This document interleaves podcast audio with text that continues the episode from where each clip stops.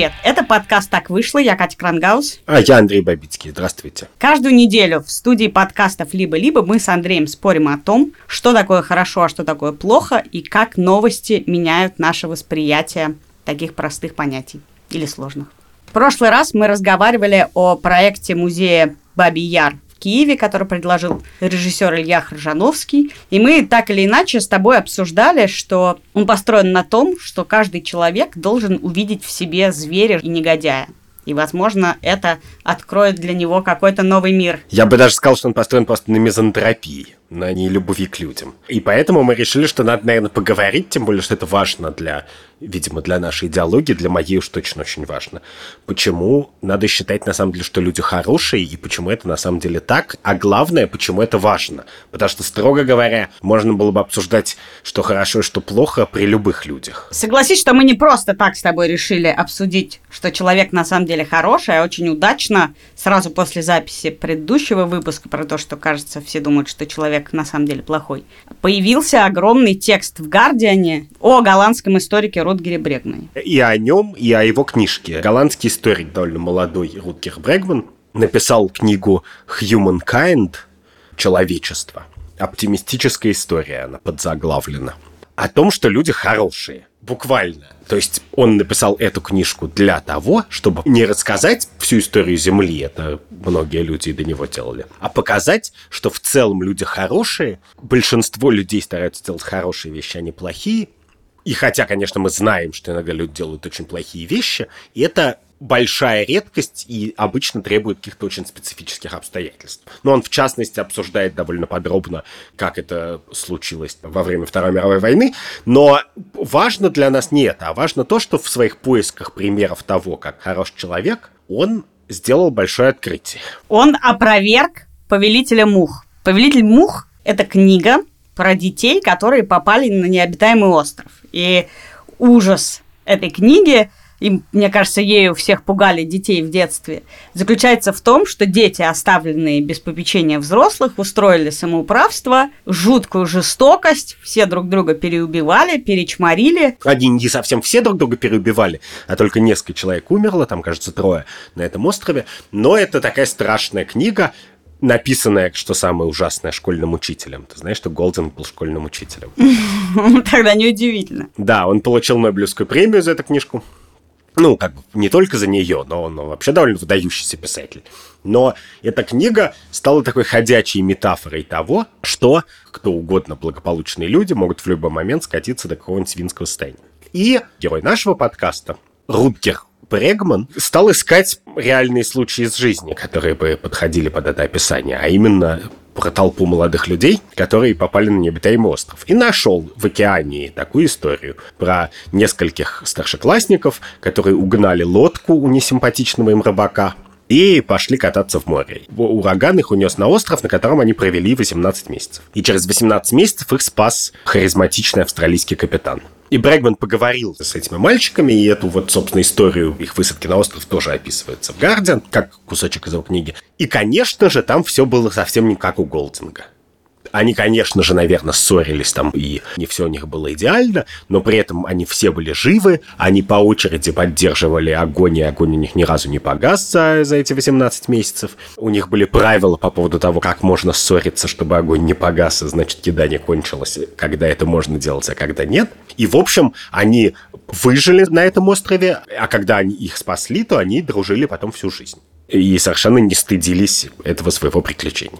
Но для меня это, конечно, абсолютно геймченджер, потому что, как я уже сказала, мне кажется, в детстве эта книга потому производит такое невероятное впечатление, что ты же все время как бы сталкиваешься с миром какого-то устройства, с тем, как надо, как не надо, и все время думаешь, все, эти взрослые придумали неправильно. Если нас оставить сейчас всех в покое, мы бы все классно сделали. И эта книга всегда была живым напоминанием того, что нет, нет, не думай, не надейся на то, что если всех, кто придумал какую-то глупость, убрать, то вы сможете придумать лучше. Вы все друг друга перегрызете, и все будет ужасно, если людей оставить одних. И то, что сейчас выясняется, что мы могли бы все спрятаться на необитаемом острове уже с наших, понимаешь, старших классов выстроить новый чудный мир, все меняет. Да, я в некотором смысле ждал этой публикации. В смысле, я не знал, кто ее сделает и по какому поводу, но я был совершенно уверен, что она случится. Во-первых, потому что я довольно много читал про разных людей в экстремальных обстоятельствах. Ну, например, про полярников,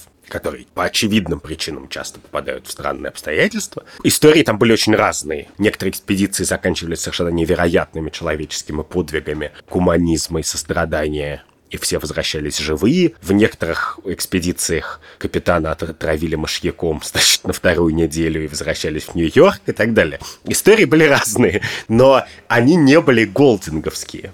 И для меня, в принципе, это очень важно, что люди хорошие.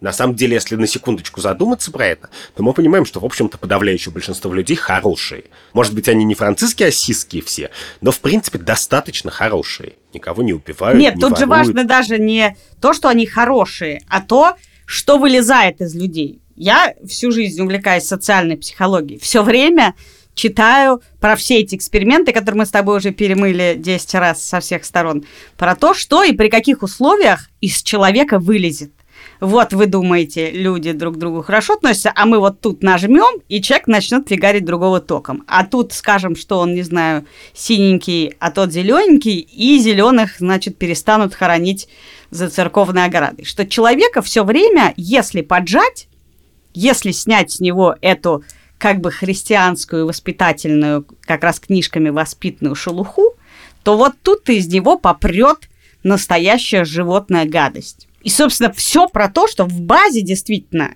человек ужасное животное. Из этого, почему это для меня важно, вырастает целый такой взгляд на мир, ну, в общем, на самом деле, консервативный взгляд на мир, который состоит в том, что вот есть человек, который, в общем, дикое животное, на нем это тонкая культурная шелуха и социальные ограничения. И стоит ее снять, как начинается полный ад на земле, кровища и братоубийство. Этот взгляд, в частности, очень обсуждался во времена французской революции, потому что противники французской революции говорили, вот, поглядите, мы сняли с людей шелуху, и вот они устроили термидор полный. Начали друг друга убивать гильотиной бешеными сотнями. И это как бы повторяющийся такой консервативный взгляд. И поэтому сначала ты говоришь это, а потом на следующем шаге ты говоришь следующее. Как бы наша ответственность перед человечеством состоит в том, чтобы держать людей в ежовых рукавицах, не дать им снести эту шелуху, и как бы не был плох, там, я не знаю, политический режим, крепостное право и так далее, но это все равно лучше, чем эти бешеные толпы злых обезьян, которые скрываются под их личиной. То есть все эти эксперименты, на самом деле, получается, и были теми условиями, и тем давлением, которые проявляли в человеке животное. И жизнь, не знаю, фашизм, это все условия, в которых в человеке просыпалось животное, а не то, что человека освобождали, он становился животным. И это знаешь, на что похоже, Андрюш? На что? Это же абсолютно про христианство, что дети безгрешные и ангелы, и только потом жизни и искушения делают свое дело, и тогда они становятся грешниками, и все говно к ним начинает липнуть. Но и, кстати, христианство, это немножечко, как это, Жан-Жак Руссо еще. Но почему это еще важно? Потому что еще важно не просто человек хороший и плохой, а насколько он как бы поддается манипуляциям. Есть люди, и особенно политические режимы, которые считают, мы сейчас построим идеальное общество, и люди будут вести себя предсказуемым образом. Мы построим коммунизм, и при коммунизме никто не будет воровать, как известно. А реалистичный взгляд, конечно, состоит в том, что при любом коммунизме все равно некоторые люди будут воровать. Но для нас принципиально и важно, что таких людей будет меньшинство. И если ты понимаешь, что большая часть людей хорошие, то ты придумываешь совершенно другую, просто еще политическую систему. Ты придумываешь, условно говоря, Швецию, а не Китай.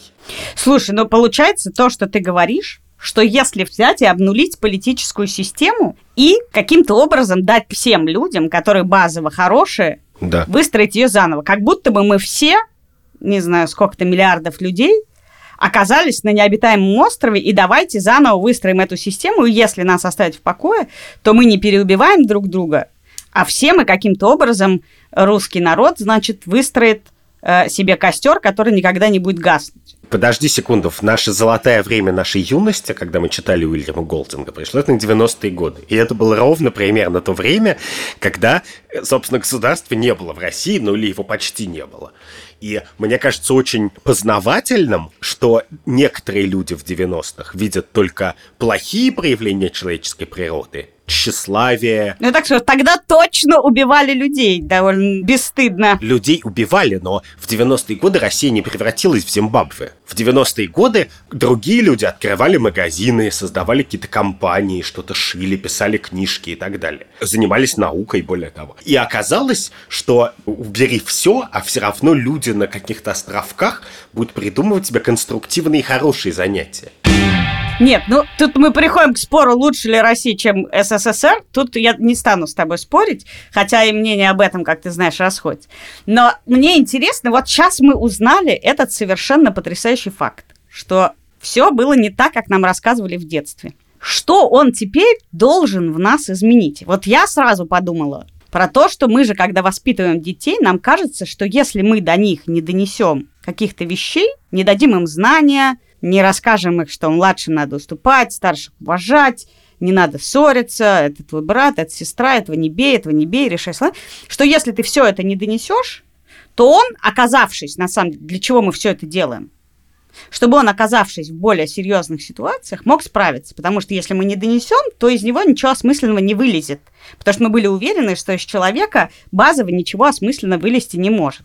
И получается, что мы должны абсолютно вывернуть наизнанку всю систему конструирования групп, конструирования воспитания, конструирования образования, потому что если исходить из того, что базово человек и так хорош, хотя как бы вся наука психологии ведь построена на том, чтобы понять, что такое базовый человек, что наносное, что культурное, что временное, политическое, неважно, финансовое, благополучное – а что из себя базово представляет человек. И если выяснится, что базово он окажется цветочек-лепесточек, и солнышко, и вообще э, все хорошо с ним, то получится, что мы просто много тысяч лет гадили человечество сами себе бесконечно. Тратили время на пустое. Не просто тратили время на пустое, а портили, потому что мы исходим из неправильной предпосылки. Нет, ну как, всерьез ты же не пытаешься как бы каждой мелочи научить ребенка. Ты всерьез учишь ребенка, условно говоря, не врать и не воровать. И, кстати, это большой вопрос, выучит ли он это сам. Я думаю, что, конечно, выучит. Ну, потому что, учитывая, что примерно любой человек на Земле как бы не любит, когда ему врут и когда у него воруют, или когда его бьют, то способов понять, что тут что-то не так, довольно много ребенка, не только родители. Я так бы это сформулировал, что минимальная цивилизованность – это не какая-то сложная конструкция, какой-то бонсай, который надо подстригать и поливать, а это довольно как бы естественная вещь. И поэтому задача, конечно же, состоит не в том, чтобы при помощи каких-то подпорок двойного скотча и веревочек создать, значит, приличного человека, а в том, чтобы просто не травмировать человека настолько, чтобы он стал плохим. Сейчас, когда мы с тобой говорим про это, я понимаю, что вообще-то сигналы об этом этом все время поступают. Известно, что если приходит маньяк в какое-нибудь помещение стрелять, то кроме того, что надо спрятаться, бежать и что-то, что если уже на тебя наставили пушку, то твоя задача сказать как можно больше деталей о себе, чтобы ты из какой-то мишени превратился в человека. Но в действительности получается, что мы, когда видим человека с пистолетом, мы уверены, что он собирается тебя прибить. А если исходить из того, что это какая-то шелуха, то твоя задача снять с него шелуху, и тогда базово каждый человек вообще-то никого не хочет убить. И я-то как раз всю жизнь, в принципе, исхожу из того, что люди хорошие, а если они творят говно, так что-то пошло не так, что они хотят говна. И есть такие способы, знаешь, Авдотья Смирнова всегда говорила, что когда она берет интервью, она представляет себе, что этот человек маленький ребенок, что перед ней сидит какой-нибудь толстый нахрапистый банкир или там какой-нибудь политик. А всегда надо представлять, что это маленький мальчик, и тогда ты к нему начинаешь нежно относиться и понимать, как у него устроено, и вообще начинаешь любить человека. Объективное отношение к человеку, я считаю, это когда ты его любишь. И тогда ты видишь этого человека таким, какой он есть. А идея о том, что объективно, когда ты никак к человеку не относишься, мне кажется, как раз ошибочно. Если исходить из того, что каждый человек хороший, прекрасен, то это и есть объективное к нему отношение. Ряд проблем с этой теорией. Ну, вот как бы фашизм. Нет, собственно, кстати, Рутгер Брэгман, он специально толко про это пишет. То есть он считает, что коды нацистской пропаганды – это очень травмирующий опыт, который специфическим образом готовит людей к тому, чтобы совершать преступления. И на самом деле на эту тему много написано и до него, потому что во времена Второй мировой войны, кроме людей, которые управляли лагерями смерти и работали в них, работали. Трудились трудились, да. Были там миллион людей, которые совершали странные, с нашей точки зрения, вещи, не будучи частью нацистской пропагандистской машины и под действием нее. Например, английские летчики, которые выбампливали немецкие города с мирным населением. И довольно много же написано с двух сторон про это. Мы на самом деле знаем, что люди, которых никто не судил в Нюрнберге, которые кидали какие-то бомбы как бы за силы добра, они все равно очень переживали, страдали, кончали собой, годами боролись за нераспространение ядерного оружия и так далее. И тут еще интересный вопрос. Когда ты делаешь структуру, которая создана для зла, ну, например, концлагерь, и тебе туда нужны охранники, вертухаи, да, и понятно, что через пять лет ты оглядываешься и видишь, что там ходит 100 вертухаев, и они реально отвратительные люди. Есть два способа на это посмотреть. Можно на это посмотреть таким образом, что дайте мне любых 100 человек, и я из них сделаю вертухаев. А можно посмотреть на это так, что когда на столбе висит объявление «Ищем вертухаев», то большинство людей просто не позвонит по этому телефону. Они скажут, вы охерели, я не пойду туда работать. И как бы происходит самоотбор.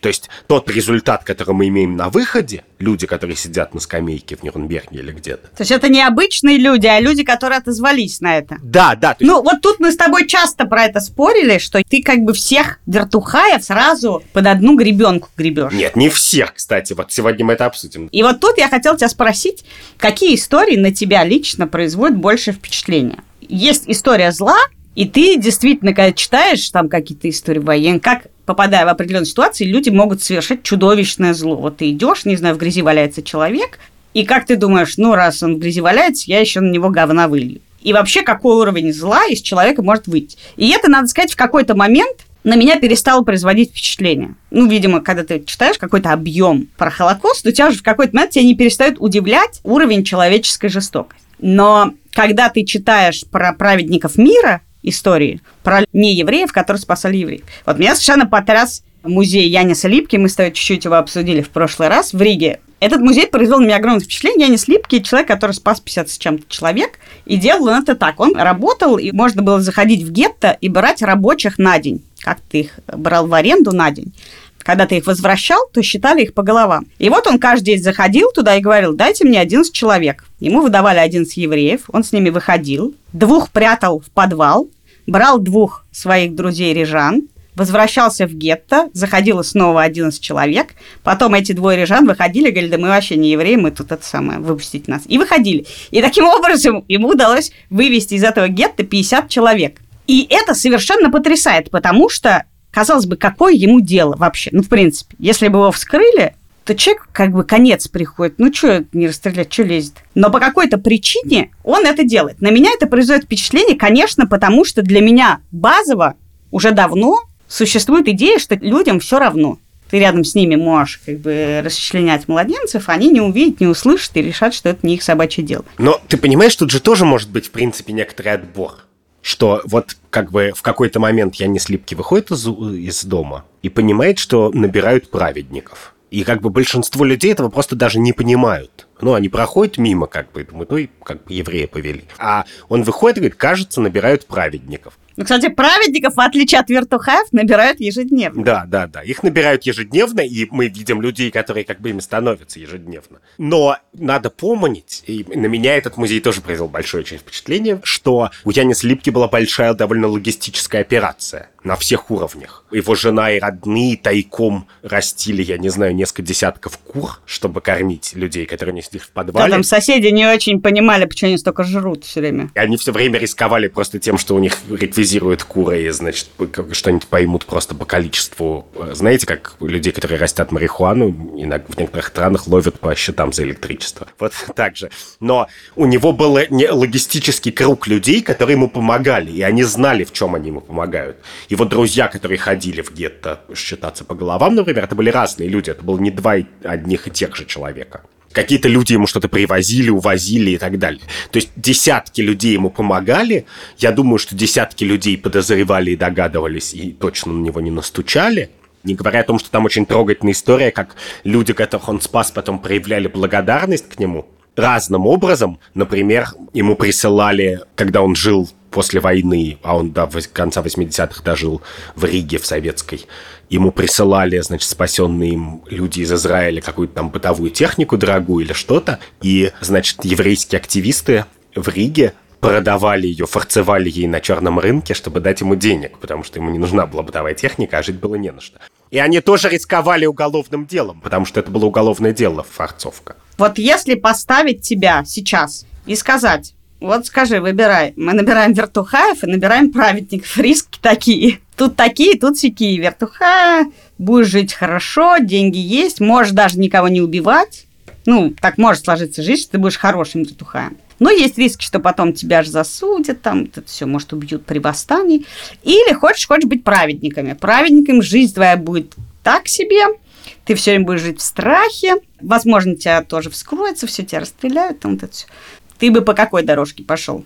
Ну, подожди, что значит пошел бы? Понимаешь, проблема в том, что вертухами я не мог бы стать физически. Как и большинство людей на Земле, я в этом уверен. Потому что люди хорошие. А праведником я, может быть, не смог бы стать по совокупности достоинств тоже. Я не уверен, что праведников много. И гораздо меньше, чем вертухаев, понимаешь? Да, наверное, их меньше, конечно. Но важно же вот что. Когда ты читаешь про какую-нибудь старую войну, на которой было много зверств тоже, про тот же Нанкин 37 года, то ты обычно читаешь истории про палачей, но не читаешь истории про праведников.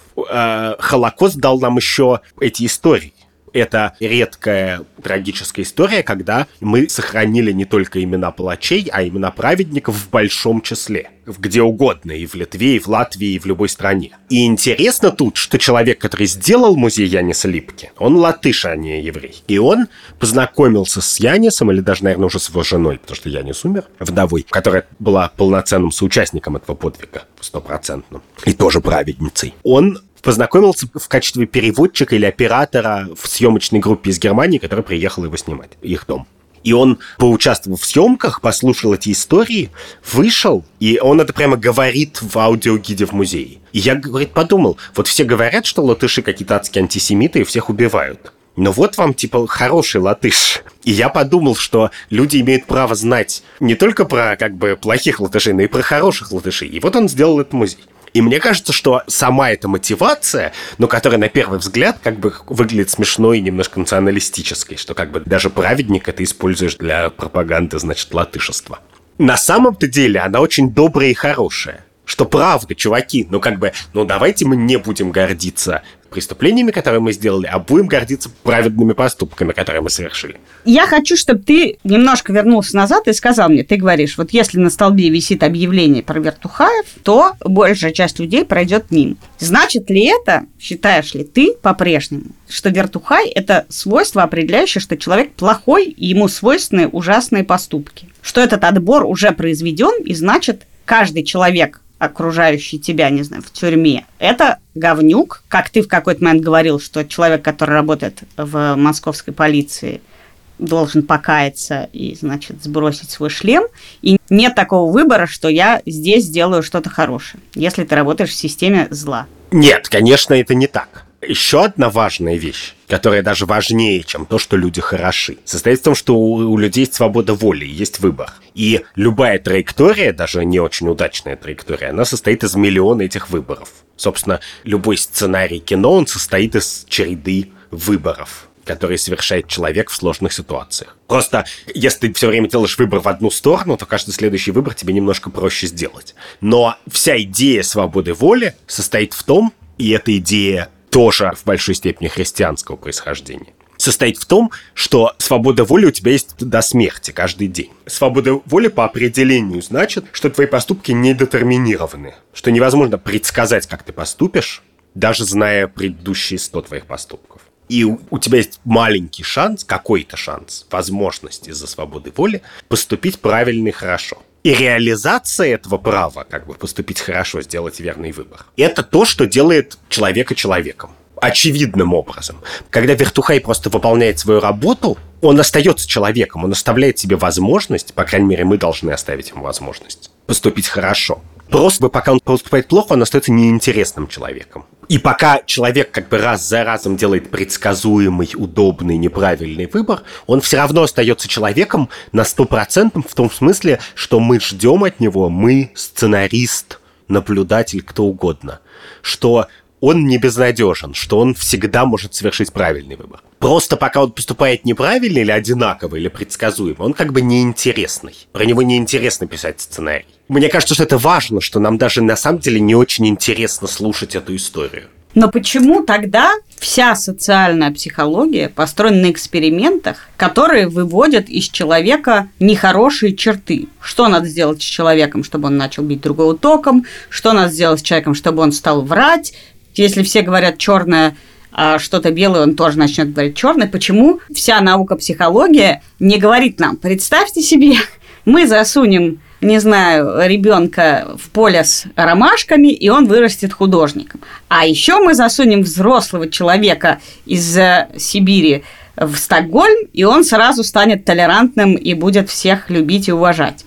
Почему как бы у нас так мало научных доказательств того, что человек на самом деле хорош? У нас на самом деле довольно много доказательств. Я не знаю, мне кажется, что мирная жизнь, которую мы ведем, ну, даже как бы по-московски мирное. То есть не какое-нибудь самое идеальное мирное место на Земле, какой-нибудь тихий мирный чешский городок, а даже большой город Москва, странный, непричесанный, как бы довольно криминальный, это доказательство того, что в целом, конечно же, люди стараются не творить зла и жить как-то минимально хорошо и правильно. Социальная психология появилась, собственно, вот все эти модные эксперименты по социальной психологии, которые цитируют до сих пор, они появились в первые там 20-25 лет после войны как раз потому, что для поколения людей было абсолютной загадкой, как это могло случиться. И среди ряда возможных объяснений кто-то из них натолкнулся на довольно очевидное, что может быть и как мы знаем, вечно повторяющуюся консервативную эту мантру,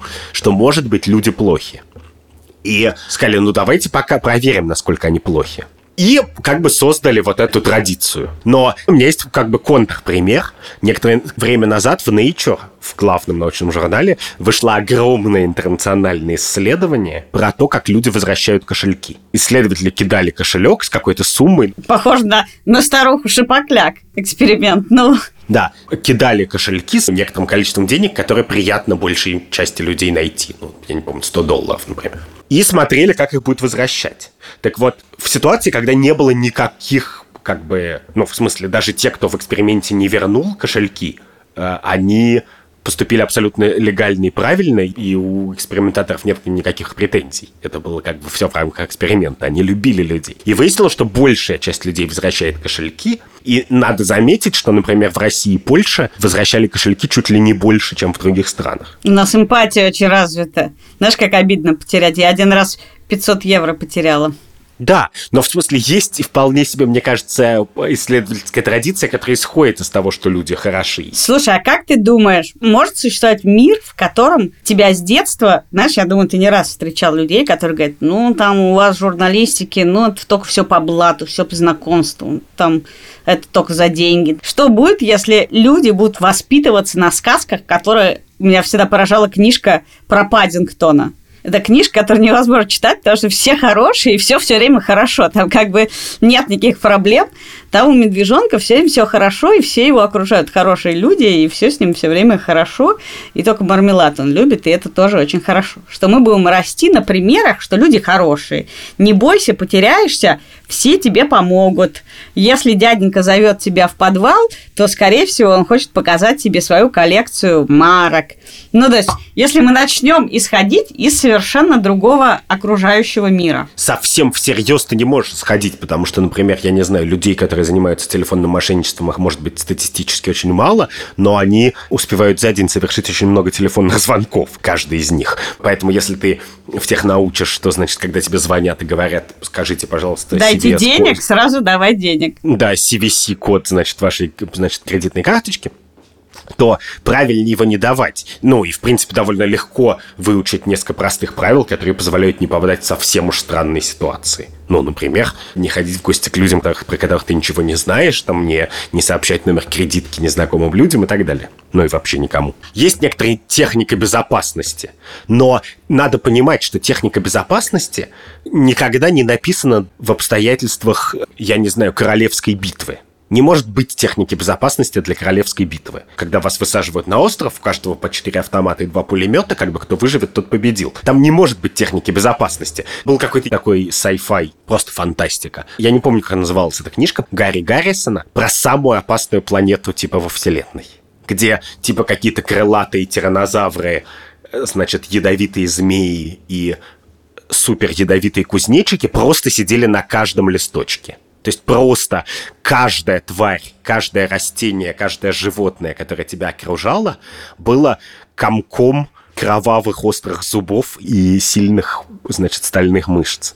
И люди, которые там жили, они поэтому были такие Шварценеггеры все. Они как бы... Видишь, как, какое разное мы с тобой смотрим кино. Я недавно смотрел мультфильм «Эльбрус», в котором ужасное чудовище снежное, и все его боятся, и только девочка, которая не знала, что его надо бояться, она с ним начинает дружить, и выясняется, что это вообще щенок снежного человека, и он маленький, пушистый и хороший. И это же тоже способ. Мне интересно как бы провести такой эксперимент, что если я буду вот так всем верить, то кто больше денег потеряет? Ты, который не дашь мошенникам ключ, или я, который буду считать, что ну тебе нужны деньги, попроси денег, тебе даст денег человек. Кому-то нужно, ты ему дашь денег. Что все вообще-то, ну как понимаешь, мошенники, им тоже да. деньги нужны. Я тебе больше скажу. Доверие, довольно слепое доверие, это вообще важный залог счастья. Неспособность доверять людям это жутко-жутко деструктивная вещь, уж поверь мне. Но ты же понимаешь, что она исходит оттуда же. Если ты считаешь, что базово все люди хорошие, то ты думаешь, ну, наверное, есть шанс, что я напарюсь на какого-то негодяя. Но базово, скорее всего, если я открыта к людям, и они хорошие, то с чего вдруг им творить какое-то говно? А если ты считаешь, что базово человек всегда хочет тебя навздуть, это вопрос реальности, в которой мы живем. И если будет доказано, что люди базово хорошие, добрые и честные, то это, конечно, меняет нашу концепцию всего. В некотором смысле это уже этот эксперимент уже поставлен, потому что есть страны в мире, где люди гораздо больше доверяют друг другу. И поверь, это те же самые страны, где самый высокий уровень жизни. Это коррелирующие вещи. В Швеции или Голландии люди в среднем доверяют друг другу гораздо выше. И это проявляется в миллионе вещей. Мой любимый пример – это забор.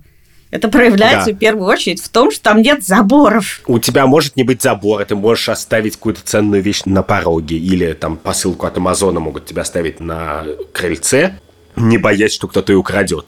Ты можешь купить что-то на сайте в интернете, не проведя перед этим 4 часа, читая рецензии на этот сайт и думая, значит, украдут или не украдут. А просто как бы перевести им 50 долларов и понадеяться, что они тебе привезут то, что ты хотел купить. И так далее. И в целом есть целое огромное исследование ценностей, и в этих исследуемых ценностях есть прямо огромные среди экономистов и эконом-социологов, прямо это важная большая история. Изучать, как в обществе в целом целом фигурирует доверие к незнакомым людям. И чем его больше, тем общество лучше живет. Ну, в смысле, просто даже экономически лучше. Это абсолютный закон. То есть, правда, как мне кажется, такая, что нельзя доверять всем, но почти каждый из нас должен доверять большему числу людей, чем он доверяет сейчас. Мы все, дети трудных лет России и Советского Союза, мы все недостаточно доверчивы. Скорее всего, если это и менять, то в другую сторону нам полезно говорить о том, что люди хороши, читать Руткера Брэгмана, читать какие-то истории про то, что люди хороши, и главное, что все наши с тобой разговоры в последние годы про то, как хорошо или плохо себя вести, они же тоже рассчитаны на хороших людей, а не на плохих. Я могу это легко доказать тебе, знаешь? Но. Но мы же никогда не говорим, типа, чувак, тебе выгодно. Вот когда ты говоришь с плохим человеком, ну, который тебя что-то обманул, например, взял деньги и не сделал работу или что-то. У тебя есть два способа с ним говорить. Ты можешь сказать, чувак, ну вообще так не поступают, это не по-людски. А можешь говорить так, чувак, это невыгодно. Ты больше потеряешь, я не знаю, на следующих пяти заказах там и так далее. И строго говоря, мы в реальной жизни, несмотря на то, что существует репутация и существуют вполне конкретные потери выгоды от того, что ты плохо себя ведешь. В, мы стараемся бы, обращаться к человеческому, конечно. Да, мы всегда апеллируем к весь наш подкаст на этом. Мы могли бы записать подкаст «Почему невыгодно бить детей?» как бы. Ну, наверняка могли бы, если бы хотели. Но, Но... это довольно невыгодно. да, это довольно невыгодно. Но, в принципе, любой наш разговор о том, что хорошо и плохо, он исходит базовым образом из того, что люди хороши. Слушай, абсолютно счастливо слышать это от тебя. Скажи одну вещь теперь. Ты будешь больше доверять полиции? Нет, я, не, я тебе объяснял в первый раз, что полиции или мафии я не буду, поскольку я считаю, что полиция это просто мафия такая. Я исходным образом, что значит доверять? Что базово там хорошие люди. Нет, подожди. Базово там люди. И это важно. Я верю, что любой полицейский может не делать зла. Я уверен, что есть полицейские, которые и сейчас не делают зла ну, там, не подкидывают наркотики, не берут взяток и так далее. Они просто, как бы, занимают низкие должности, их не видно. Или там работают какие-нибудь милые участковые. Я уверен, что они есть. Но я уверен в большем. Я уверен, что даже, как бы, плохой человек, который делал какое-то зло, он всегда может, в принципе, раскаяться, одуматься и пойти по другому пути. Мой тезис такой, что факт раскаяния будет с неизбежностью означать уход из полиции. Но, строго говоря, это и есть то чудо, совершенно христианское, которого мы все ждем и про которое мы всегда читаем и любим читать, и любим смотреть кино, и надеемся до последнего на него, готовясь к этому подкасту, мы с тобой оба, почти не сговариваясь, вспомнили один и тот же текст Григория Дашевского, критика и поэта, коротенькую рецензию на «Жизнь и судьбу На роман Гроссмана». Гроссмана «Жизнь и судьба», да. Ну, это даже не рецензия, потому что смешно писать уже рецензию на роман, который знает весь мир, а вышел сериал по Гроссману, и Дашевский написал в «Коммерсант Уикенде» короткий текст по этому поводу. Очень мощный, мы его повесим, все ссылки на тексты повесим в описании. Давай я зачитаю цитату. Давай, да. Этому сознанию, конечно, должен казаться наивным и банальным, трезвый, ясный, не магический и не пьянящий ни в одном элементе роман Гроссман, где человек всегда часть системы – армии, лагеря, института, редакции т.д. Но без его согласия человеческое в нем неуничтожимо. Да, и это очень важно. Боль, оно неуничтожимо никогда. Даже человек, который совершил только что гадость, все равно у него будет какой-то выбор послезавтра очередной.